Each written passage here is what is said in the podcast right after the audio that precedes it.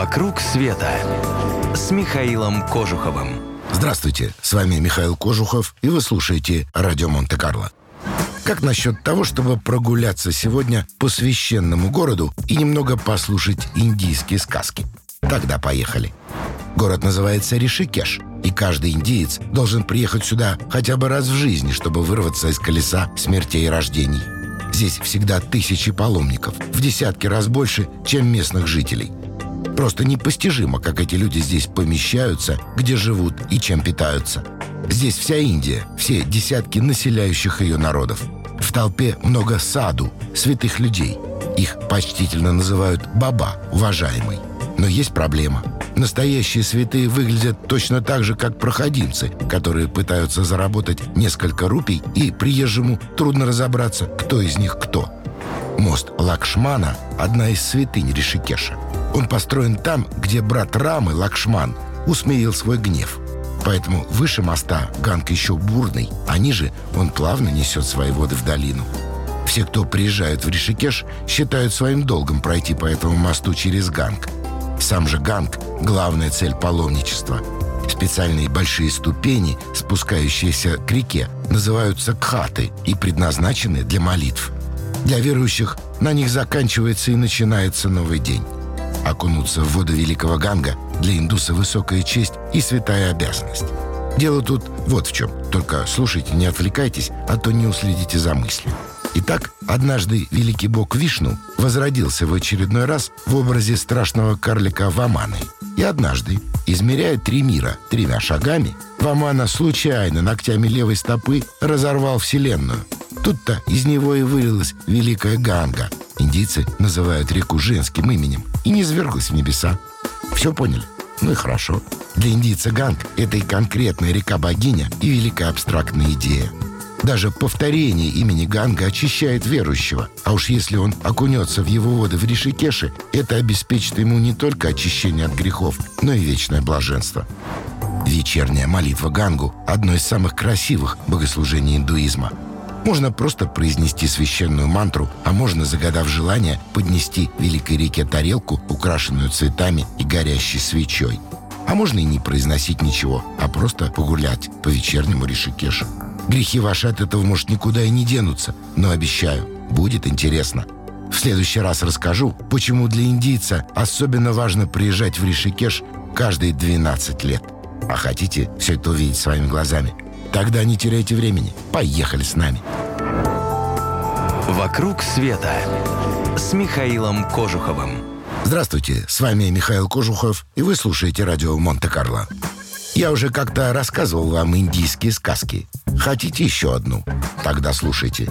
Так вот, когда Великий океан затопил Старый мир, вместе с другими сокровищами богов пропала Амрита, напиток бессмертия.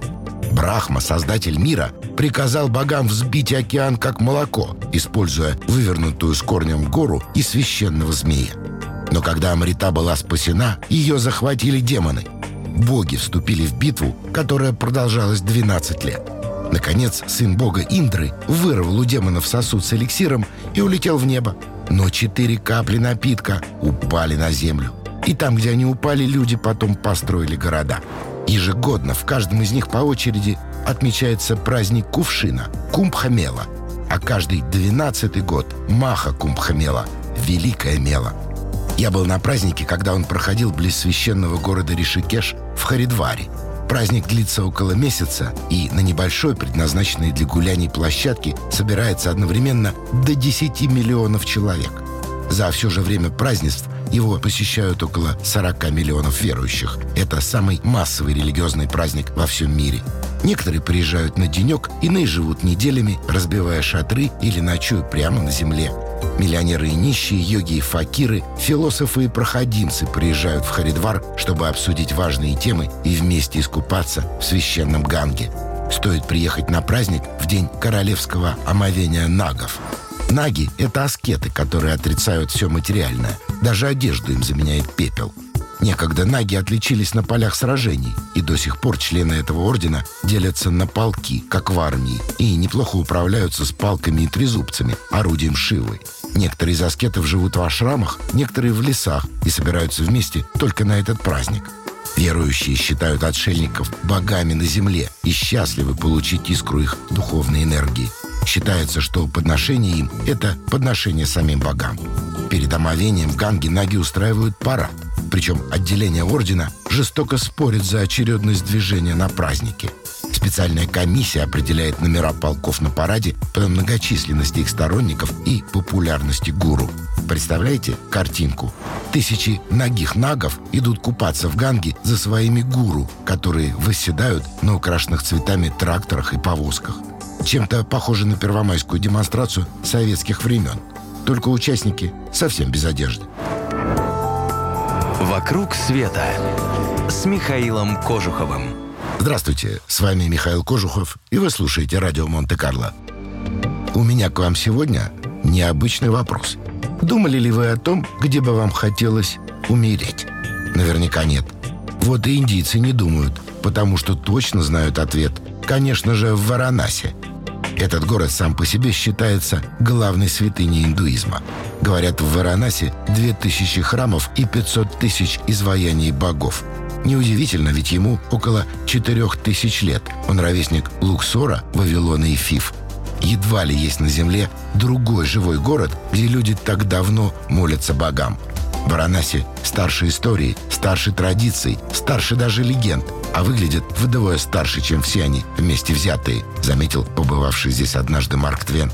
Десятки тысяч паломников приходят сюда со всех концов Индии, чтобы именно здесь окунуться в священные воды матери всех рек. А уж быть сожженным на берегу Ганга в Варанаси – пламенная мечта каждого индийца. Это, конечно, не гарантирует прямой билет в Нирвану, но существенно повышает ваши шансы. Вся жизнь города проходит на набережной Ганга – она состоит из кхатов, священных мест, обладающих, как здесь верят, духовной силой. Кхат — это широкие каменные ступени, которые спускаются к реке. Они тянутся здесь на 5 километров вдоль выгнутого дугой берега реки. В святом городе около 80 кхатов, и у каждого свои собственные боги и свои храмы. Индуизм вообще-то отличается терпимостью к другим религиям, но Варанаси исключение. Это одно из немногих мест в Индии, где вход в основные храмы для чужеземцев закрыт. Самый важный из кхатов – это кхат смерти. Это огромный кремационный цех, где погребальные костры не затухают ни днем, ни ночью.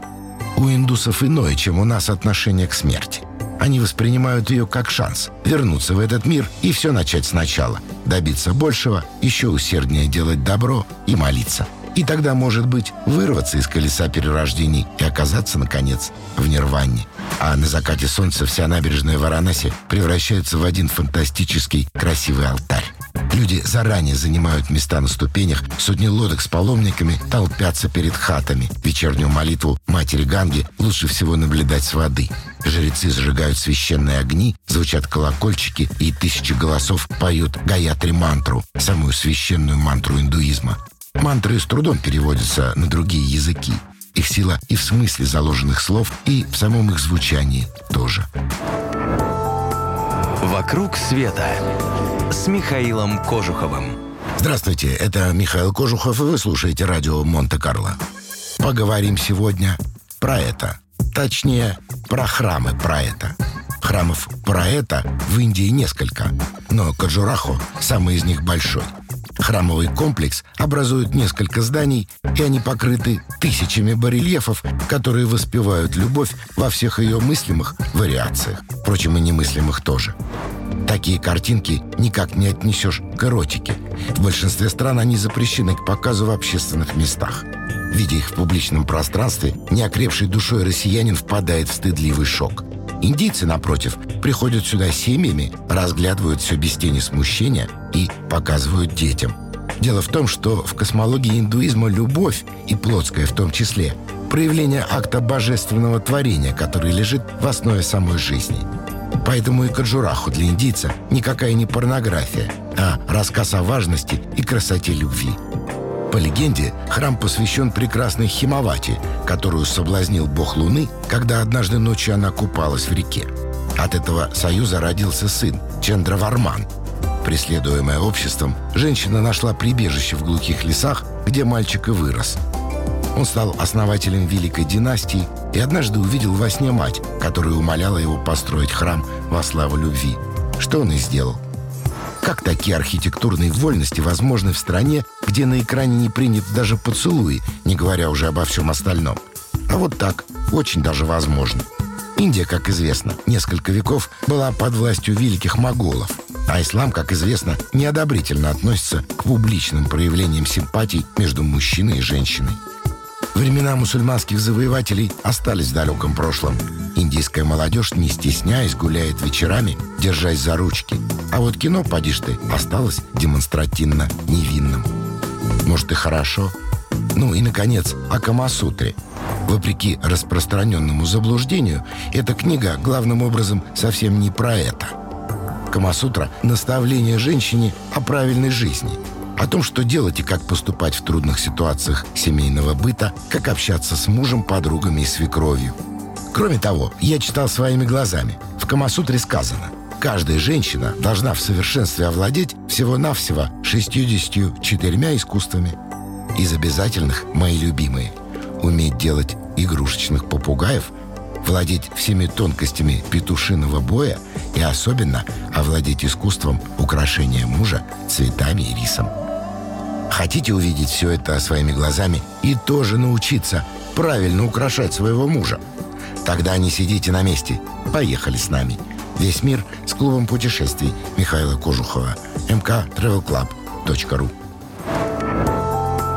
«Вокруг света» с Михаилом Кожуховым.